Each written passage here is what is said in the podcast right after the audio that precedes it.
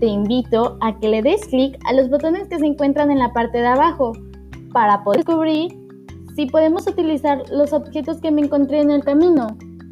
Lo que tenemos que hacer es, con ayuda del mouse, arrastrar los objetos que se muestran en la pantalla, como es el plato hondo, la lata de atún y el trace de yogur.